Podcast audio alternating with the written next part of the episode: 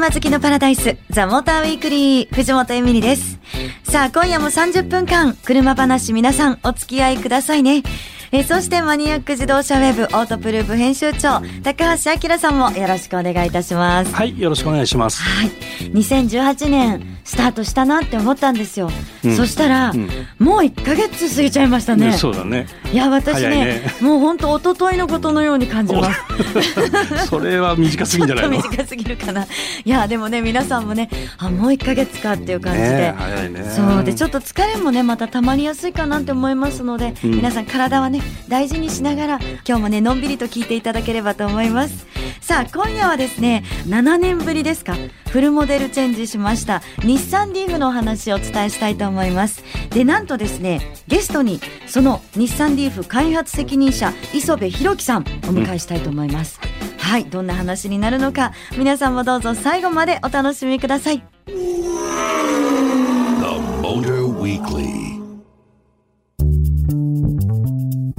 藤本エミリがお送りしているザ・モーターウィークリー。ということでですね、本日はこの方にゲストで来ていただきました。日産リーフ開発責任者の磯部弘樹さんです。磯部さんよろしくお願いします。よろしくお願いいたします。はい。ということでね、リーフ、あの、もう2代目が登場しましたね。はい。いかがですか？初代とね。はい。あのーまあ初代のリーフが、はい。まあパイオニアとして、あのーまあ世界でも初の量産の電気自動車ということで、例えば充電のインフラを整備するとかいった、いろいろな役割を担ってまいりました。はいで。さらに、まあどちらかというとそういう新しいものを購入していただける、まあアーリーアダプターと呼ばれているお客様を中心にたくさん売ってきたんですが、はい。え2代目はより一般的なお客様例えばガソリン車だとか、うんえハイブリッド乗ってるお客さんにもえより親しみやすい車に仕立ててあげてます。はい。初代はやっぱデザインもかなりね個性的なデザインでしたけどね。二、はい代目は割と普通っていうとちょっと語弊がありますけど、はいガソリン車と変わらない見た目だし、はいユーティリティ的にもね C セグメントの5ドアで使いやすい形だろうなと思いますね。はい、ありがとうございます。あのーおっしゃる通りですね。今回エクステリアもよりその走りを今回磨きを上げてきてますので、ねその走りの良さをダイナミックに表現できるようなそんなエクステリアに仕上げていきうんます。うん。走りの良さっていうのがね、はい。私としては楽しみにもなってくるんですけど、はい。もうその電気自動車っていうイメージも皆さんもうねエコカーも走っても楽しいんだよっていうのも皆さんにもだんだん伝わってきてるんじゃないかなって思うんですけどこの2代目のリーフ、えー、と走りはどんな感じなんですか？はい、あのー 初代のリーフもはい。電気自動車特有のですねアクセルレスポンスといったはい。動きの良さそれは、えーさらに今回磨きをかけまして例えば加速性能ですとかハンドリング性能そういったものも、えー先代よりもより磨きをかけております。あの特にねバッテリーフロアに積んでる関係ですごくこうロロロールが少ない。ロールが少なくてね、はい。あの低重心な感じがはい。すごくあるから運転してて気持ちいいですよね。そうですね。さらにあのやっぱりモーターの特徴っていうのははい。アクセルペダルを踏んだ瞬間に加速の G が体感できるっていうそのレスポンスの良さっていうのが一番の魅力じゃないかなと思いますまあ、ね。電気自動車はみんなすごい加速しますからね。ね。確かに。なんかこうそのレスポンスがちょっとこうあまり良くなかったりすると扱ってる感っていうのも操作してる感っていうのもちょっと減っちゃったりするじゃないですか、はい。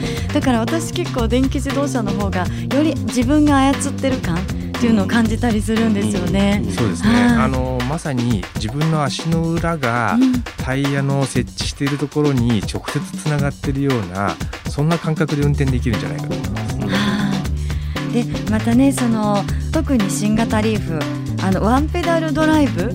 これもですね採用されたっていうのを聞いたんですが。はい、はい。今あの説明しましたように電気自動車そもそもえ加速は非常にレスポンスがいいと、またあの高橋さんがおっしゃったようにあの曲がるそういった旋回性能も非常に低重心で曲がりやすい。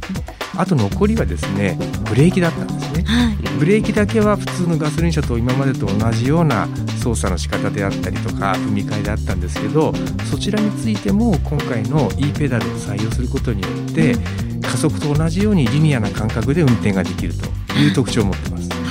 でもあれですよねガソリン車よりはこうエンジンブレーキというかね、はい。回生ブレーキってはい。強烈な G がありますよね。そうですね。あの当然ガソリン車みたいにアクセルペダルをパンと離しちゃうような運転の仕方をすると、はいはい。最初ギュッと減速時が立ち上がっちゃうので、はい。ちょっと最初はびっくりするかもしれないですけど、あこういう離し方をすればいいんだなっていうその足の離し方が慣れてくると、はい。もうなんかこうじわーっと踏んだり離したり踏んだり離したりするだけで、ほとんどのシーンをあの運転することができますので、はいすごく快適だと思います。うんそうだからこうより扱ってる感自分が運転してる感覚っていうのがねうんあアップしますよね。ね。あの僕はあのテストコースというかあのサーキットでね、はい乗らせてもらったんだけど、えああいうコースでも、はいフットブレーキを踏まないで乗れちゃうっていうねうんコントロールコントロール性が高くて、はい。すごいびっくりしましたね。ありがとうございます。あのーまさに今回の e ペダルっていうのは踏み替えの頻度が少なくなって楽々な運転ができるっていうことよりも、はい。むしろそういうスポーティーな走りをするときによりこうワクワクできるように、えー我々開発してきてるんですね。うんですからワインディングのようなところでコーナーに入るところで一回ブレーキに踏み替えて、ん。もう一回アクセルペダルに踏み替えるっていう操作がうんない方がうんよりこのリニアにコーナーインして、うんコーナーから立ち上がる加速もすごく気持ちがいいっていうのがあそもそもの狙いだと。ああなるほどね。まあそんな感じなんですけどそのもう一つはこう電気自動車っていうと充電とそのバッテリーの寿命とか航続距離とか、はいその辺もちょっと気になりますよね。そうですね今回初代のリーフが登場した時は、えっと、航続距離は200キロで登場しましたけど今回の新しいリーフは航続距離は JC08 モードで400キロということではい。ちょうどあの初代の倍倍ですね。走れるということでう、ん。まあ、今まで電気自動車って航続距離が短いから、まあ、うん。街の中で日常のそのお買い物程度しか使えないっていう印象を持たれたお客様もいらっしゃるかもしれないんですけどより長距離を走っても心配なく走れると思います。大体我々のデータ一般的なそのガソリン車を乗られてるお客さんでも1日の走行距離って100キロ未満なんですよね。うんそういう意味ではやっぱり週に1回充電すればいいぐらいの航続距離になってますので、うんあのそういった心配されてるお客様にも自信を持ってあのお勧めできると思います。であと充電今ちょっとねお話ありました。その充電って今ってどうなんですか？結構なんかよくその充電器は見かけるようになったなって思うんですけど。はい。はい。あの実は初代のリーフが登場した時は日本全国でわずか360箇所しかなかったんですね。うん日本全国でははい。いところが今回の新しいリーフが出る時には今なんと7000箇所以上の急速充電器が設置されています。はいえさらにえ普通充電器と合わせますと、はいもう2万箇所以上のですね充電する場所がありますのでそういった面でも安心していただけます。なるほど。高速道路のサービスエリアにも充電設備ってよくあるじゃないですか。はいあれもだいぶ普及してるんですかね。そうですね実は、ええあのー今充電設備というのは、えーサービスエリアパーキングエリアの実に40%整備されています。はあ。一方ですねあのガソリンスタンドは25%しかあのあ高速道路上にはないんで実はもう今でもですねあの充電器の方がはい。設置比率は高いんですね。そうなんですね、はい。へー。で全国ね。全国平均しますと大体40キロに1箇所ぐらいははい。あの充電器があるということですので、か。あまりその高速で連結するみたいな心配もされなくていいんじゃないかなと思います。うん。いやそれはよく見かけるはずですよね、うん。確かにね。はい。ということでこの後もですねいろいろお話を伺っていきたいと思います。よろしくお願いします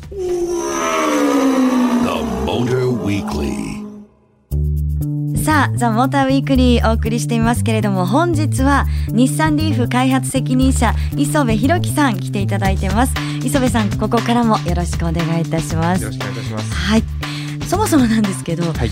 こうやっぱ電気自動車を初めて買いたいなと思っててで初めてその買うってなった時にやっぱりまだなんかちょっと分かんないことがあったりして不安かもしれないなっていう風に感じる方もいるかなとでそのあたりってどうなんですかね？はい。あのーまあ今までずっとガソリンの車に乗られたお客様には、はい。やっぱり電気自動車ってそもそも走るの？ちゃんとうん。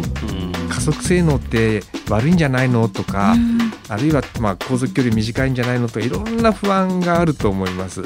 でそういった不安をですね、あの我々解消するために、まあ、販売店のカーライフアドバイザーの方から丁寧にいろんなことを説明させていただきますし、えーそれ以外にあのゼロエミッションサポートプログラムといったプログラムを用意しております。はいゼロエミッションサポートプログラム、はい。それはどんなものなんですか、はい、えっと、それはですね、えー月々2000円の会費を払っていただくだけで、はい。えー充電なんとし放題とおいうことで、えーはい。例えばガソリン車ですとちょっと遠出をして1日あの週末帰ってくると、まあ、1万円近くガソリン代かかってしまいますけど、まあ、リーフでしたら月2000円でもう走り放題。うん。そういったプログラムであったりとかはいあるいはですね途中であの万が一、えー電結を起こして止まってしまったような状態ではすぐにレスキューが駆けつけるとかですね。あ来てくれるんですね、はい、それ以外にご家族でより長距離を多人数で移動したいっていう時には例えばあの日産セレナみたいな車をですね、えーレンタカーを半額で提供できると、そういった半額？はい、うん。そういったプログラムを用意しておりますので。はい。えー。まあ、あの持つことによってあの心配されることは我々考える限りですねそのプログラムに入っていただければいろんなサポートをさせていただけるんじゃないかなと思ってます。じゃあ自宅に充電設備がなくてもはい全然問題ないって感じですか？そうですね。そのサポートプログラムに入ってますと日産のディーラーに設置されている充電器はもちろんですけど最近増えていますコンビニエンスストアですとかショッピングモールにあるような、えー急速充電器も、うん。まあ、無料でその月々の会費だけでご利用いただけますので。うん。あのーまあ、マンションにお住まいの方が週末ちょっとショッピングモールに買い物に行っている間に一緒に充電も済ませてしまうみたいなそんなこともできますね。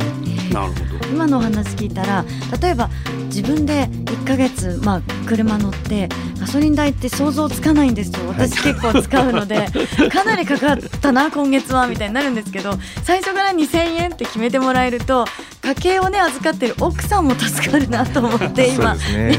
そう思いましたけどね。でも本当なんかいろんなこう可能性があるんですよね電気自動車。そうですね。はい。今お話ししたように非常に経済性がいいということ以外に、えー非常に静粛性が高いとそういったメリットもあります。あのーまあ、当然エンジンがですねない分エンジンのこの音がですね室内に伝わってこないということだけではなくて、えーまあ、エンジンの音がなくなると今度ロードノイズですとか、まあ、ウィンドノイズ風音ですねそういったいろんな音が耳障りになってくるんですけどそういったものもですね今回の新しいリーフは徹底的に音をあの下げるような工夫をしてますので、もう本当にプレミアムセダンに乗られているようなえそれぐらいの静粛性を実現しています。そうですね。うん。僕もあのちょっと乗らせてもらったんだけどはい。街中それとあと高速乗ってもやっぱりねそうだな。BMW の3シリーズとかメルセデスの C クラスとかねああいうクラス以上の静かさかな。へえそそうれぐらい静か。本当に静か。ありがとうございます。へえで滑らかに走るしね。はい。でさっき言ったあの低重心のハンドリングも良くてはい。で E ペダルがあって結構ね走るのが楽しいですよねあの車ね。そうですね。あのおっしゃる通りに私も普段2台車を乗ってるんですけど、ええほとんど週末自分がどっち乗るっつったら、うん。リーフの方に乗っちゃいますね。そうなんですか、えやっぱ運転して楽しいんで。ー楽しいですよね、はい。あの E ペダルってやみつきになりますねあれね。そうですね。でそしてさらにあの先進技術。これもねやっぱね新しい車は気になるなって思うんですけど、はい。そのあたりはこの2代目はどうなんですか？変わった？プロパイロットね。うわそうか、はい。プロパイロット。あの昨年ですね、あのセレナに搭載しました、はい。えプロパイロット。こちらをですね同じように今回リーフにも搭載しております。でそれに加えてはい。今回プロパイロットパーキングとはい。いう新しいですね自動駐車の技術も今回搭載しています。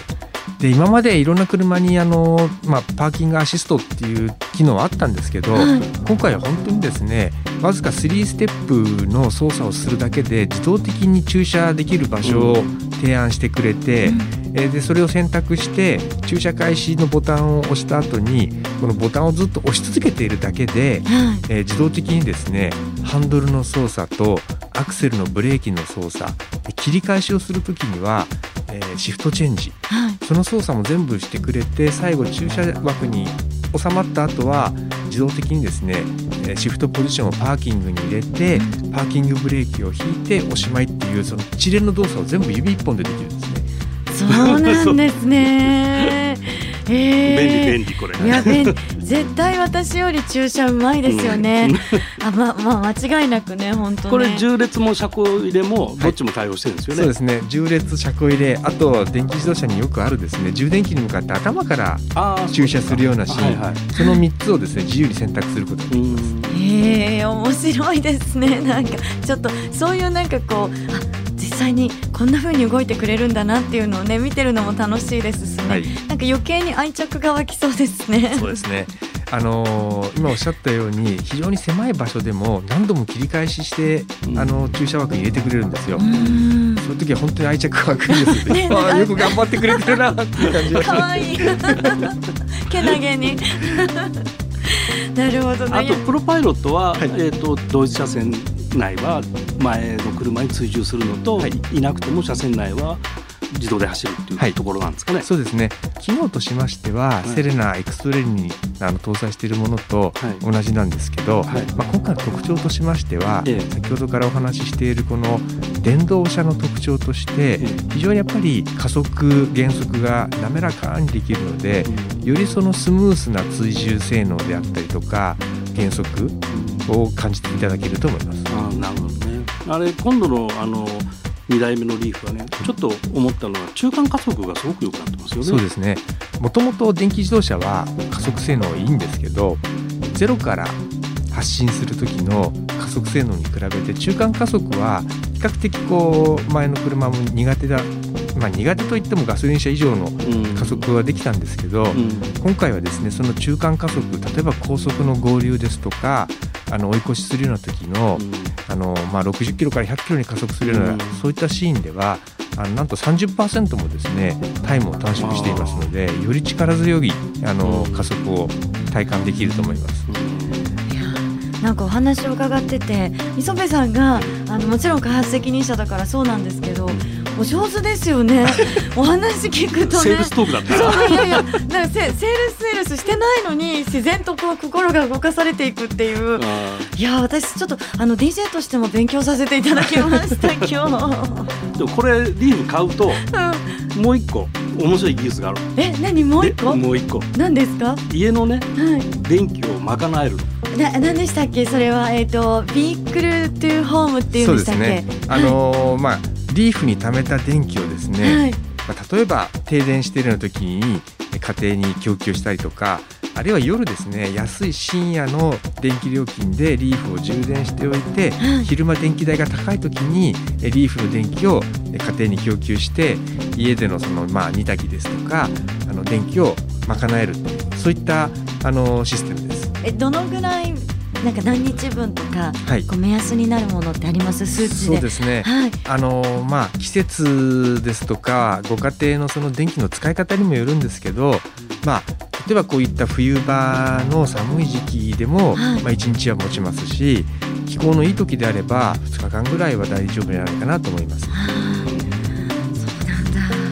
いやーということで最後にですねあの本当に電気自動車未体験のはい。方へなんかあの磯部さんからアドバイスがあればとはい。思ったんですけどいかがですか、あのまあ、今説明しましたように、はい。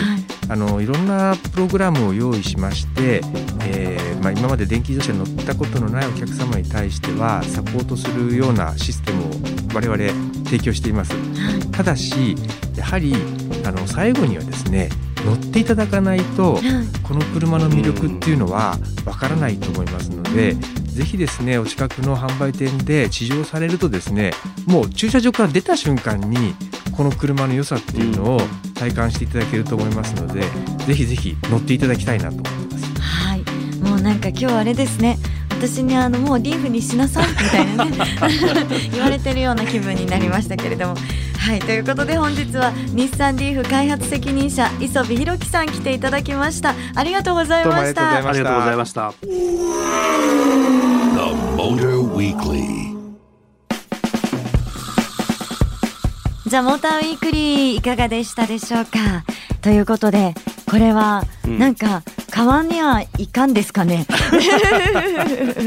ね欲しくなっちゃった？ねっていう感じになっちゃいますけどね、うん皆さんどうでした？なんかね磯部さんの話本当にどんどん引き込まれちゃいますもんね。あの自宅に充電設備がなくても、うんうん電気自動車のオーナーになれるっていうのはねそういうのも本当にね魅力だなってがるよねそう考えるとね。た。高橋さん、うん日産リーフ、まあ電気自動車、うん、補助金ってあるんですか？あるある。リアルな話になってきちゃった。